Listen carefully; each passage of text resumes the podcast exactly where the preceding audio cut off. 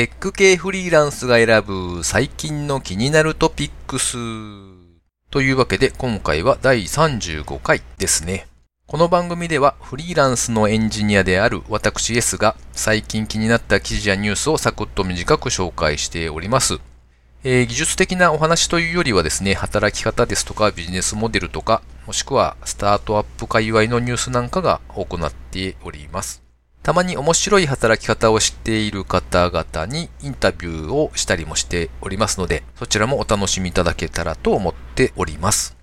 ご意見ご感想やもしくは何かを宣伝したいといったご要望などありましたら、ハッシュタグ、カタカナでですね、テクフリで、えツイートをいただけれたらと思います。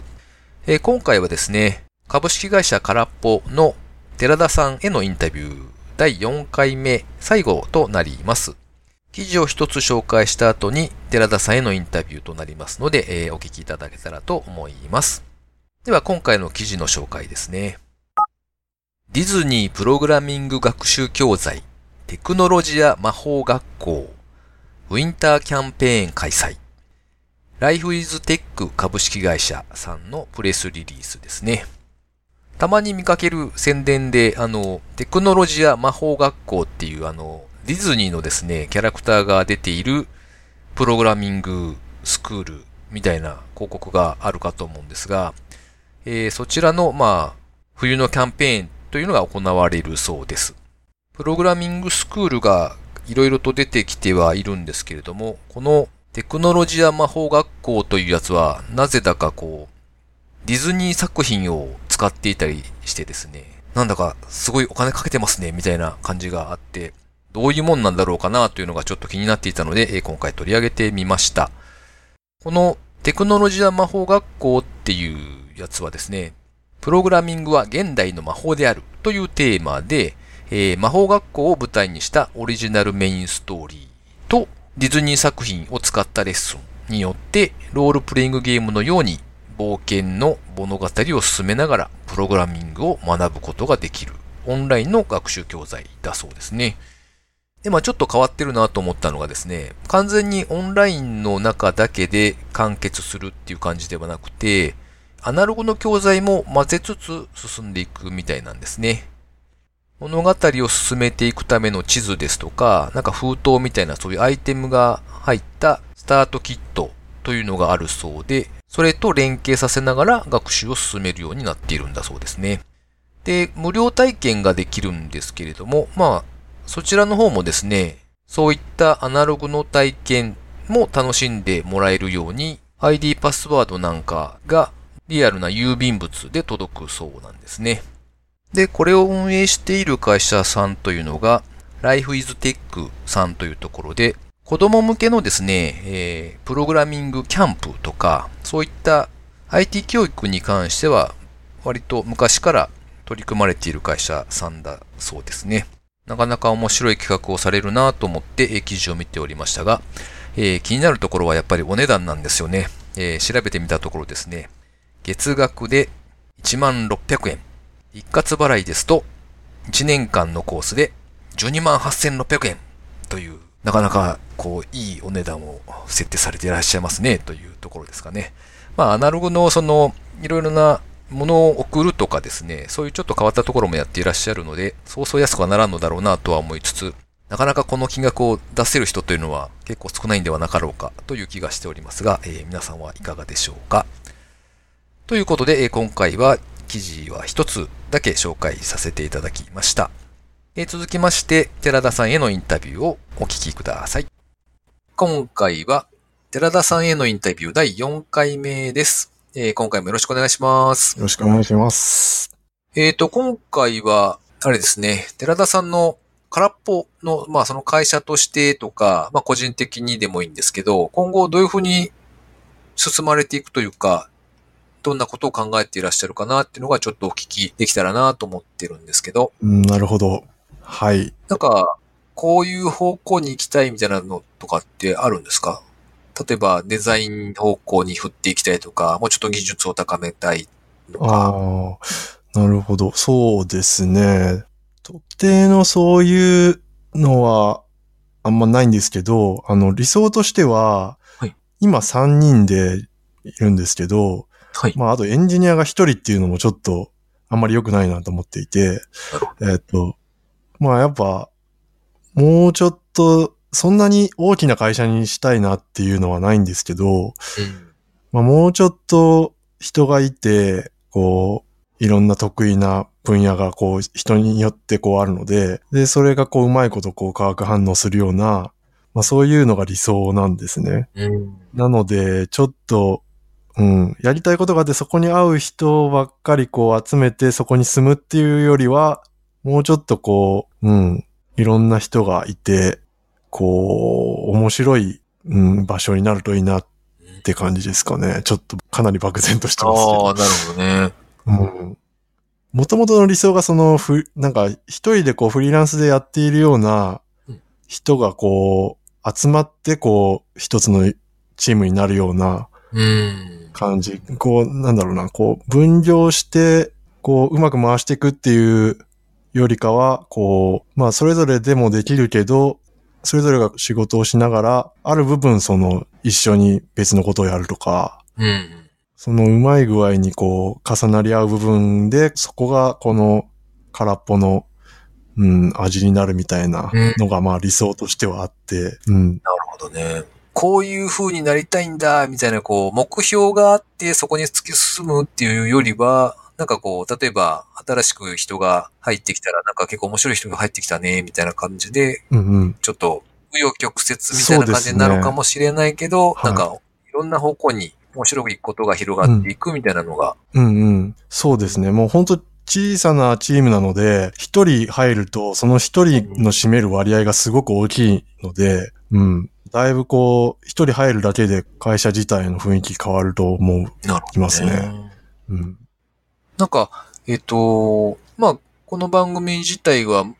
まあ僕もフリーランスとして動いているんで、はい。まあそういう方たちにも聞いていただけたらなと思ってるんですけど、なんか、寺田さんの周りで、はいそういう面白い人とかっていたりしますか、うんうん。エンジニアでもデザイナーでも。面白い人。一番面白いかもしれないのは宮本くんかもしれないですけど、ね、一番、今、うん、とか。チキンバーガー屋さんやってるから、そうですね。もうついていけないんですけど。そう、そうなんですよね。不うん。うん。思議な、いやー、面白い人と出会えてよかったわっていう感じが。そうですね。で、その宮本くんの回でも多分話してたと思うんですけど、その宮本くんが元いた ND っていう会社のうん代表の人とかも、あの、大学の先輩に当たる人で、まあ、結構その大学の先輩で、そのフリーになるっていうのはかなり珍しいので、そのフリーになった時に、あ、その中原さんって言うんですけど、中原さんっていう人がいるらしいって言って一回挨拶しに行ったりとかしたんですけど、えまあ、あの人もかなり面白いですね。ー、まあ、あと、まあ、なんか必然的にというか、割とその似たような規模で、ちょっと小さな会社をやっている人たちはやっぱ多くて、うんうん。まあ、一人とか二人とか、まあ、四五人、うん、五六人ぐらいまでの会社はいますけど、うん。うん、それぐらいの規模感で、えっと、その事務所をデザインしてくれた建築事務所とか、ああ。えっと、他にも、うん。えっと、まあなんか展示会とかのそのビジュアルの演出、その、なんか 3D でこうなんかゴリゴリ動かすとか、えー、なんかそういうのをやっている人だったり、まああとフォント作ってる人とか、うん。えまあいろいろ、まあデザイン系の人は知り合い多いですね。うん。まあ、あと、うん、あと千葉にいる、その東京だったら、まあそういう人もいっぱいいると思うんですけど、結構千葉に行くとあんまりそうやってこう、ものづくり、ものづくりっていうとちょっと広すぎるかもしれないですけど、うんそのクリエイティブ系の人のその人口密度がちょっと薄いので、うん。千葉だと。うん割とそれでこう仲良くなりやすいというか、なるほどね。なんか、あの、匂いを嗅ぎつけるみたいな感じなの？そうですね。はい。どんどん繋がっていく感じで、えうん。結構いろんな人がいますね。まあ、あと農家さんとかもー、、えー、すごい美味しい野菜を作っている農家さんとか、うん。年代的に近い人で結構いろんな人いますね。パン屋さんとか。うん。えっ、と、フリーランスの先輩として、こういうことはやっとけよみたいなのってなんかあります？ええいや。いやー、まあ、その、ちょっと貯金してからの方が絶対ですよね。当たり前ですけど。やっぱ、なんか、食うに困って、あんまり面白くない仕事するとかっていうあことも発生しちゃったり、結構無理しちゃったりとかっていうのもあると思うんで、まあ、その気持ちに余裕が持てるぐらいのちょっと、まあ、何ヶ月、3ヶ月ぐらいは大丈夫とか、あ、そういうのがあれば少しは気が楽になると思うんで、まあ、そんなお金もなくてフリーになるっていう人はいないかもしれないですけど。いやいや、うん僕なりましたよ。あれ、そうっすかいやいや、あの、その、3ヶ月ちゃんと貯金をして準備をするというところが、あすごいな、うん偉いなと思って聞いてましたもん。ああ、そうなんですね。すごい。それは、まあでも僕結構石橋を叩いて渡るというか、あ すごい慎重派ではあるかもしれない。はね、その方が、とは思います。じゃあ、あれですね。あの、今のその空っぽさんとしては、やっぱり、えっと、面白そうな、自分たちに興味を持ってもらえそうな人が参加してくれるといいなっていうところですかね。ああ、そうですね。ぜぜひ参加してほしいですね。うん。今は一応エンジニアを募集しています。うん。うん。ちょっとやっぱ人手的に結構、まあ8年もやっていると仕事の量というか、結構こう長くお付き合いさせてもらっているクライアントさんとかもどんどん増えていくので、うん。まあ、ちょっと一人だと大変だなって感じになってるので、はい。まあ、あと面白い仕事が入ってきた時に、そういう仕事を受け入れなかったりするとちょっと。残念なので、うん。ちょっと余裕があった方が面白い仕事も取りやすいし、なんか結構、え、こんな大きな企業と取引してんのみたいな名前とかもちらほら見かけた気がするんですけど、はい。あ過去にこんな面白いことやりましたよみたいなのとかってあります？そうですね。まあ、博報堂さんは、まあ、お大きいところで言うと、博報堂さんでかいですよね。でかいですね。まあ、広告代理店。まあそうですね。ただ、あのー広告代理店としての博報堂さんではなくて、その、あのー博報堂社内にある部署の、例えば、生活総合研究所っていう、うんえっと、生活総研っていうんですけど、えっと、まあ、シンクタンクみたいなものが社内にあって、そこのウェブサイトとかはずっとやらせてもらってるんですけど、まあ、だかだからクライアント直というか、おその、代理店として博報堂さんに入ってもらってるっていうわけじゃなくて、それだと厳しそうですもんね、なんかね。イメイメージだけだけですけど。ああ、また広告、うん、だから広告業界とかそういう、こう、派手なキラキラした仕事ではないかもしれないんですけど、うん、すごく面白い仕事をいっぱいもらってるので、うん。はい。と、なんかこう、どんな人に来てほしいです。あの、エンジニアと言っても、まあ、多分、いろいろあるとは思うんですけど。えっ、と、そうですね。まあ、うちで作っているものがちょっといいなと思ってくれて、で、まあ、あと、まあ自分で考えて提案したいとか、できるとか、なんかそういうところにこう、喜びを 感じれる人というか、うん。そうですね。あとは、まあ、あとち、その、小さい会社なんで、まあ、そういう雰囲気でもいいよっていう人とか。ああうん。なんか、えっ、と、はい携帯としては、正社員を募集されてるんでしたっけ？あ、そうです。フリーランスとして、ちょっとお仕事させてくださいみたいなのは、ああ、いや別にそれも全然ありというか、あんまりそこ、イメージができてないだけなんですけど、あの、実際そのやっぱ、その抱えきれなくなった仕事で、横のつながりでこう触れるような人がいると、うん。いいなっていうのもあるので、うん。まあそういう案件ベースで、その関わってもらうっていうのも、あの、お声掛けいただけるとすごいありがたいですね。うんなるほどねうん。なんか、というと、あれかな、その、こういうことができますよっていうのをお伝えしておくと、まあ、そう、もしそういう案件が来た時に何かしら、うん。もしかするとお声掛けいただけるかもみたいな。あ、そうですね、そうですね。はい。だと割と、あれですね。まあ、とりあえず、なんか、繋がっておいた方が良さげな感じですか。はい。そうですね。はい。え、それどう、どうすればいいんですか？えっ、と、正社員の方もそうなんですけど、はいフリーランスの人。あ、まあ、いそうですね。一応採用っていう、あの、正社員の募集は一応ホームページの方に上がっているので、そちらの要項を読んでいただいて、応募っていう形でもいいですし、まあ、普通にただの連絡でしたら、あの、まあ、ホームページの方のメールでもいいですし、あ一応問い合わせフォームあるので、はいそちらからでもいいですし、まあ、僕のツイッターとかそっかそっか、わかりました。で気軽にって感じでも全然。了解です。じゃあ、はいあの、ショーノートに両方とも貼っときますんで、こちらからはいありがとうございますですね。はい。わかりました。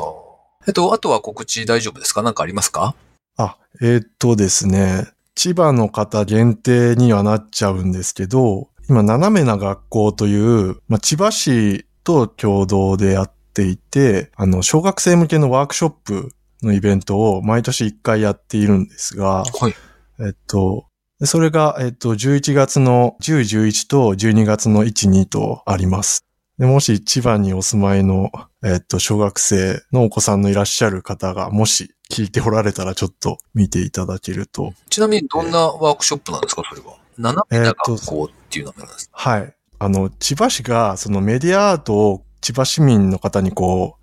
体験してもらおうみたいなところが大枠であって、そのメディアアートの作品を作ったりとかそういう活動してたんですけど、今その、小学生向けにその、まあアートってこう、物の見方をこう、ちょっと斜めにこう見ると、いろんな発想が生まれたりとかするので、まあそういう意味でこう、斜めなってつけてるんですけど、その斜めな視点で物を見てみようっていう、まあ、コンセプトで、えっと、毎回その講師の方をいろいろ、えっと、アーティストの方だったり、デザイナーの方だったり、まあ、建築家の人だったり、まあ、あと、今回だったら、漫画ナイトっていう漫画のイベントをやってらっしゃる方とかを。呼んで、ちょっと変わったワークショップがこう毎回あるんですけど、毎年その違う先生で呼んでいて、今年は6人の先生を、にお願いして開催されます。うんちょっと後で URL を買わかりって。置いてもらって、ちょっと見てもらえたら面白いかなと思います。じゃあ、それも小ノートの方に載っけておきますんで。はい。ありがとうございます。えっ、と、じゃあ、んなとこですかね。長い時間ありがとうございました。はい。すいません。いいえ、とんでもないです。ありがとうございました。また、あの、はい機会があれば出てやってください。はい。そうですね。はい。ぜひ。はい。えっと、じゃあ、空っぽの寺田さんに、えーゲストとして参加いただきました。ありがとうございました。はい。ありがとうございました。ということで、寺田さん、長い時間お付き合いいただいてありがとうございました。株式会社空っぽさんでは、絶賛エンジニア募集中だそうなので、えー特にですね、デザイン領域に興味のあるエンジニアの方いらっしゃれば、一度コンタクトしてみてください。えー最後にですね、近況なんぞをお話ししていたりするわけですが、ここ最近は、えーララベルとビューで Web アプリケーションを作っておりますよなんて話を一体いつからしているんだろうっていうぐらい時間が経ってるんですけれども、まだまだできるのは先でしょうねという感じですね。と言いますのも、本当にニーズがあるかどうかをですね、事前にこう調査をしたいというわけで、LP というか、まあ、事前登録を開始しましたよっていう形で、皆さんに使いたいっていうこう意思表示をですね、登録していただくページをずっと作っていたわけですが、まあこれが、いわゆる LP を作るのと似たような感じなので、意外にですね、作るのに時間がかかっておりまして、つい先ほどようやく完成しましたよっていうところですね。で、まあ、もともとが内容的にですね、エンジニアの方々とはちょっと別というか、どちらかというと逆にネット上でのいろいろが苦手というか、あんまりめんどくさいことしたくないよっていう人たち向けの、まあ、決済できる注文フォームみたいなのを作ってるわけなんですが、まあ、その事前登録を開始しましたよっていう案内をですね、まあ、Facebook の方でちょっとつぶやいてみたりなんかして、さてさてどんな反応があるでしょうか、もしくはないのでしょうかっていうところをしばらく様子を見たいなと思っているところですね。あまりにも反応がないようであれば、アドワーズか何かで広告も一回ちょっと出してみて、テストマーケティングをしてみないとなっていうところですかね。はい。で、えー、あとですね、次回のインタビューとしてですね、えーダラさんという方にいろいろとお話を伺いました。あの、create.net っていう記事を投稿できるサービスがあるんですけれども、それちらのウェブサービスを作られている、個人でウェブサービスを開発されていらっしゃる方ですね。で、おそらく次回からになると思うんですが、そのダラさんへのインタビューをお届けできるかと思います。で、えーちょうどですね、今、その create.net の方でアドベントカレンダーの予約を受け付けているそうです。アドベントカレンダーって、これを聞いている方はおそらく聞いたことがあるんじゃなかろうかとは思うんですが、あの、年末ぐらいになるとですね、よく皆さんがあるテーマに沿って連日何かしら記事を書いていくというあれですね。で、そちらが今、create.net の方でテーマが2つ用意されています。一つが、え個人開発サービスに用いられている技術ということで、まあ、こちらはおそらくご自身で何かしら作っていらっしゃる方が書かれる、まあ、ちょっと敷居が高いかもなっていう内容かなという気はしますけれども、もう一つがですね、普通の、まあ、特にテーマが決まっているというわけではなくて、プログラマーですとか、クリエイターの方が興味があることであれば、まあ、ポエムでもですね、技術記事でも何でも投稿可能なアドベントカレンダーということだそうで、えーもうそろそろ半分ぐらい埋まっている感じなので、えーちょっと書いてみたいぜっていう方はですね、ぜひ予約のページに行かれて予約をしてみていただけたらと思います。強制的にですね、こうアウトプットをせねばというプレッシャーになるので、なかなかいいんではないかなと思いますよ。ということで、えー今回は以上となります。お聴きいただきありがとうございました。それではまた。